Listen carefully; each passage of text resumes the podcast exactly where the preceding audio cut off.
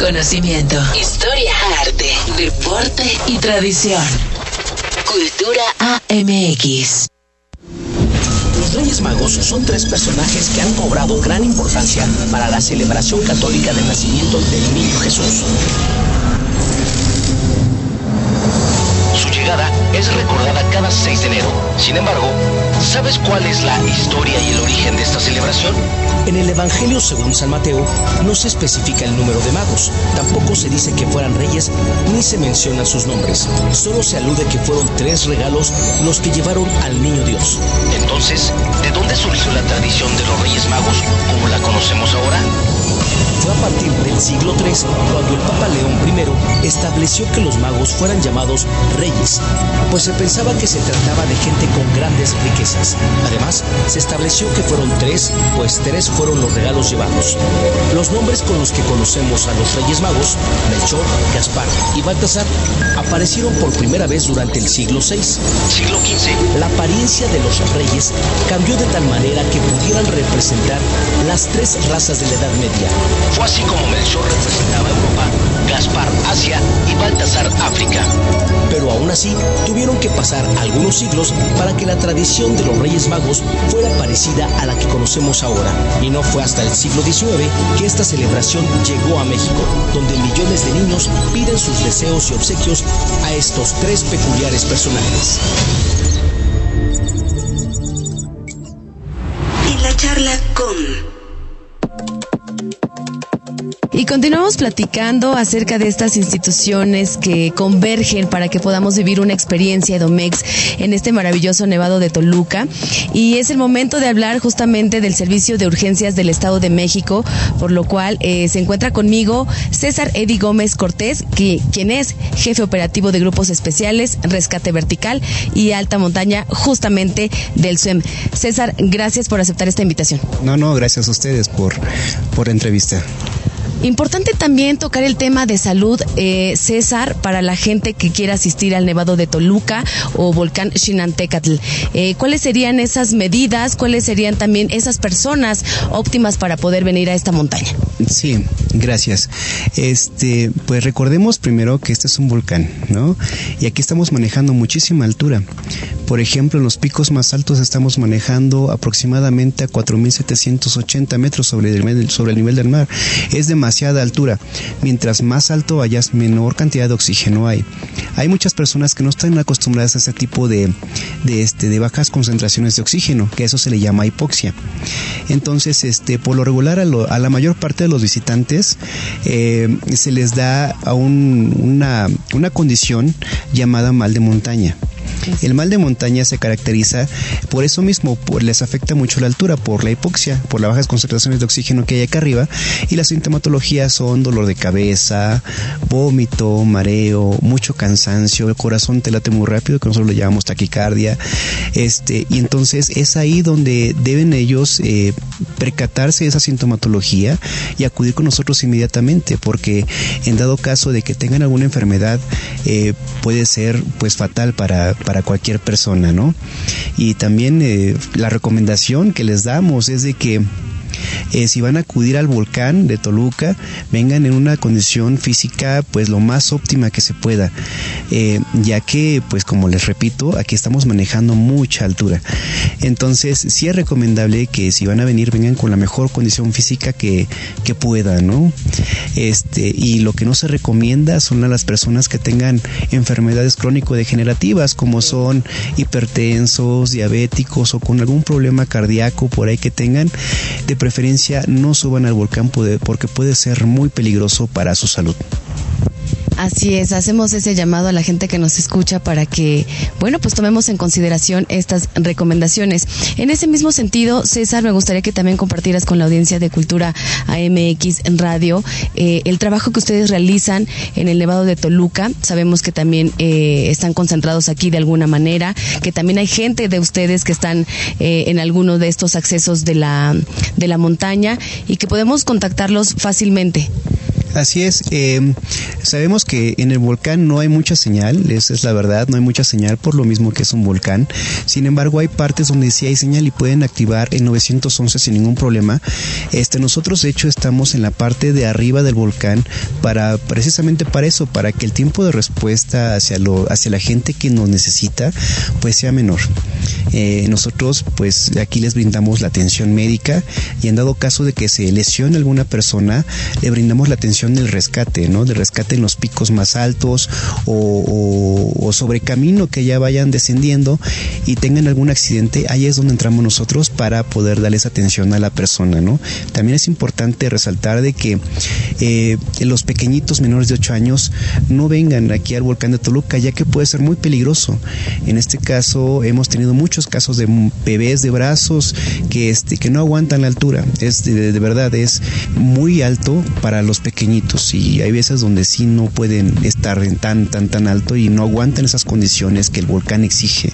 Pero este, pero en sí nuestro, nuestra labor aquí arriba en el volcán de Toluca es eso, ¿no? La atención médica de todos los visitantes y el rescate de aquellas personas que tienen alguna lesión importante o que no puedan descender. En ese sentido podríamos sentirnos seguros de saber que ustedes están aquí para cualquier emergencia y también ya lo decíamos hace rato, eh, esperamos no hacer uso de, sus servicios. De igual manera, eh, César, me gustaría que compartieras con la audiencia justo cómo está conformado, nos hablabas hace rato de, ciertos picos, los nombres, justo cómo está conformado este Nevado de Toluca. Ah, ok, eh, ahora sí que tenemos puntos importantes nosotros que son las áreas más visitadas por, por, este, por la población, ¿no? Eh, por ejemplo, en este caso, en la parte de atrás tenemos la laguna de la luna. Del otro lado tenemos la laguna del sol. Eh, la montaña que está exactamente entre las dos lagunas se le llama ombligo, que es la parte central del volcán de Toluca. Alrededor tenemos varios picos, que es el pico del águila, uno de los más altos, y el más alto es el pico del fraile, que tenemos ahí 4.800 metros sobre el nivel del mar. El otro pico, eh, en el cual también es muy visitado, es el Humboldt. Y pues ahora sí que donde más eh, incidentes hemos tenido y a lo mejor lo más, los visitantes, los, eh, es más atractivo para los visitantes, es el pico del águila.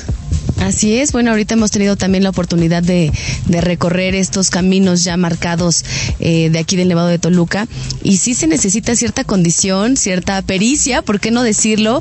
Eh, los senderos no son nada sencillos y bueno, pues hacemos ese llamado a la gente que, viene, que pues no lo hagan ni con gente menor, menor de 8 años, pero también cuidar a nuestros adultos mayores. Claro, claro, definitivamente los adultos mayores son muy importantes. Eh, los adultos mayores, recordemos que es una parte de la, de la, de la población muy susceptible que debemos tener es un especial cuidado, este, pues ya que ellos ya se empiezan a desenvolver enfermedades ya muy importantes que sí debemos tener demasiado cuidado. Y además de que ya los caminos están marcados, es importante que se respeten esos caminos marcados, ya que durante todos esos caminos este, siempre va a haber seguridad y va a haber este personal que nos puede apoyar al momento de subir al volcán.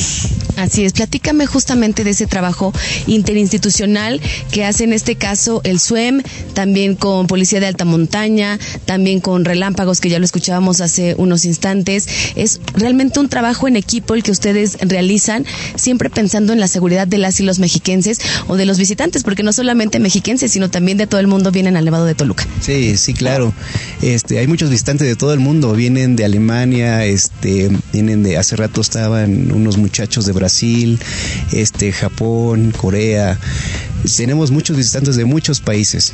Este, y sí, efectivamente, nosotros tenemos un plan de trabajo junto con los de la CONAM, este, la Policía de Alta Montaña, eh, Relámpagos y nosotros, en el cual nosotros estamos eh, coordinados por medios de un sistema de comando de incidentes, en el cual nosotros nos coordinamos de forma interna para cualquier incidente y las necesidades que se tiene aquí en el volcán, en dado caso de que se llegara eh, a ocurrir algún incidente que esperemos que no sea el caso y justamente ese es el objetivo de este programa especial, que la gente conozca este reglamento, las restricciones y las recomendaciones para vivir una experiencia Domex en el Nevado de Toluca.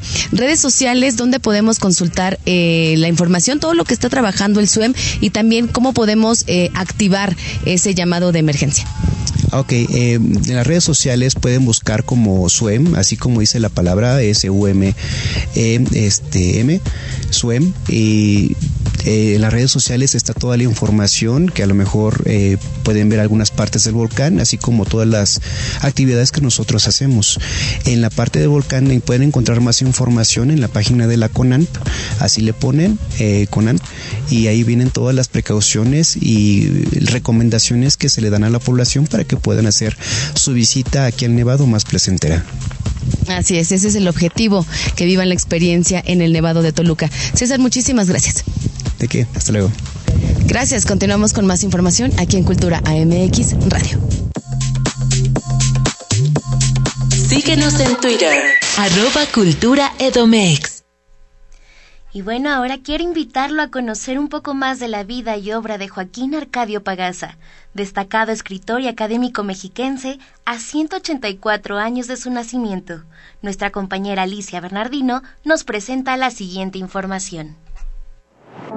Sacerdote, poeta y académico mexiquense, Joaquín Arcadio Pagaza nació en Valle de Bravo, Estado de México, el 6 de enero de 1839 considerado como el representante del humanismo grecolatino en la literatura decimonónica mexicana. Pagasa tuvo la suerte de vivir desde sus primeros años en un sitio agreste, pintoresco, lleno de montes, colinas, valles, ríos y neblinas, gozando de este modo de un ambiente propicio para desarrollar el genio poético que lo llegó a caracterizar. Pagasa nació poeta, pues desde muy niño comenzó a escribir los poemas que le inspiraba el hermoso paisaje en el que vivía. Sin embargo, esos versos los guardó para sí mismo, hasta que años después, amigos de él lo dieron a conocer contra su voluntad, y nadie creía que fuesen suyos, pues la calidad de estos era de admirarse para la edad que Joaquín tenía. Muy joven, sintió el llamado al sacerdocio y aprovechó los conocimientos de los sacerdotes del curato, don José María Chaparro y don Mariano Telles, para iniciar con ellos el estudio de la lengua latina y así poder entrar al Seminario Conciliar de México, donde adquirió después sus conocimientos en humanidades, filosofía y teología. Para la fecha de su consagración episcopal, el sacerdote nacido en Valle de Bravo, convencido al fin del valor de su obra, decidió divulgar dos libros, Murmurios de la Selva en 1887 y algunas trovas últimas en 1893. Había ingresado a la Academia Mexicana de la Lengua y se le contaba entre los arcades de Roma con el nombre literario de Clearco Meonio. Y si les gustaría conocer un poco más sobre este célebre personaje mexiquense, en el sur de la entidad, ubicado en una bella e histórica casona del siglo XVII en Valle de Bravo, se encuentra el Museo Joaquín Arcadio Pagaza, el cual nos permite comprender su vida académica, religiosa y cotidiana, entendiendo el contexto histórico en el que se desenvolvió. Cartelera cultural. Cartelera cultural. En la cartelera de esta semana te hacemos una cordial invitación a redescubrir el Museo de Ciencias Naturales de Domex. Ven y conoce el árbol petrificado de más de 250 millones de años. Visita sus seis salas en las que podrás encontrar universos de rocas y minerales, fósiles, esqueletos, insectos, así como aves y mamíferos. Te invitamos a conocer la exposición Habitar el Vacío del artista mexicano Francisco Guaso en el Museo de Arte Moderno, la cual está conformada por 80 piezas que permiten adentrarse en un universo donde la creatividad abarca varios oficios que muestran su acierto plástico del maestro. Te recordamos que todos nuestros museos están abiertos de martes a sábado de 10 a 18 horas y los domingos de 10 a 15 horas. Una de las competencias más importantes de parapente en México está por comenzar este domingo 8 de enero en el pueblo mágico de Valle de Bravo. Así que no te pierdas del Monarca Paragliding Open, con más de 17 países participantes que nos regalarán un espectáculo maravilloso durante 7 días. El Centro Cultural Mexiquense Bicentenario te espera este domingo 8 de enero a partir de las 12.30 horas en la sala de conciertos Elisa Carrillo para disfrutar del talento joven mexiquense. Con distintas bandas que te harán cantar y pasar un momento increíble. Las tiendas Cazar te invitan a que sigamos impulsando la comercialización de las artesanías hechas por mexiquenses, con piezas elaboradas por manos llenas de talento y creatividad en las 13 ramas artesanales con las que cuenta nuestro bello Estado de México. Compra y regala artesanías, porque lo hecho en México está bien hecho, pero lo hecho en el Estado de México está hecho con el corazón cartelera completa de estas y otras actividades de la Secretaría de Cultura y Turismo puedes consultarlas en www.cultura.edomex.gov.mx en el apartado de cartelera cultural o bien a través de nuestras redes sociales en Facebook, Twitter e Instagram. Nos encuentras como Cultura Edomex.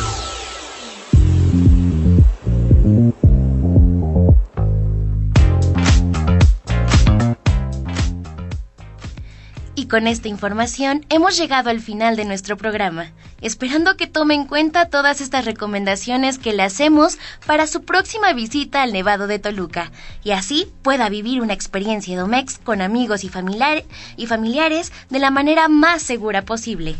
Y también recordarle que esta y muchas actividades más las puede consultar en nuestra cartelera completa que está disponible a través de nuestras redes sociales, que en Twitter, Facebook e Instagram nos encuentran como Cultura Edomex. En la coordinación general de este programa se encuentra Mario Vallejo. Agradecemos en los controles técnicos a José Martínez, a nuestro productor Hugo Dueñas, las colaboraciones de Alicia Bernardino, así como en la continuidad a Francisco Díaz. Yo soy Jimena Rodríguez y fue un placer para mí acompañarle esta tarde con el programa especial desde el Nevado de Toluca, esperando contar con usted el próximo viernes en punto de las 16 horas a través de todas las frecuencias de Mexiquense Radio. En este su noticiario Cultura AMX Radio. Y nuevamente, a nombre de la titular Belén Iniestre y yo, les deseamos un muy feliz año 2023. Hasta la próxima.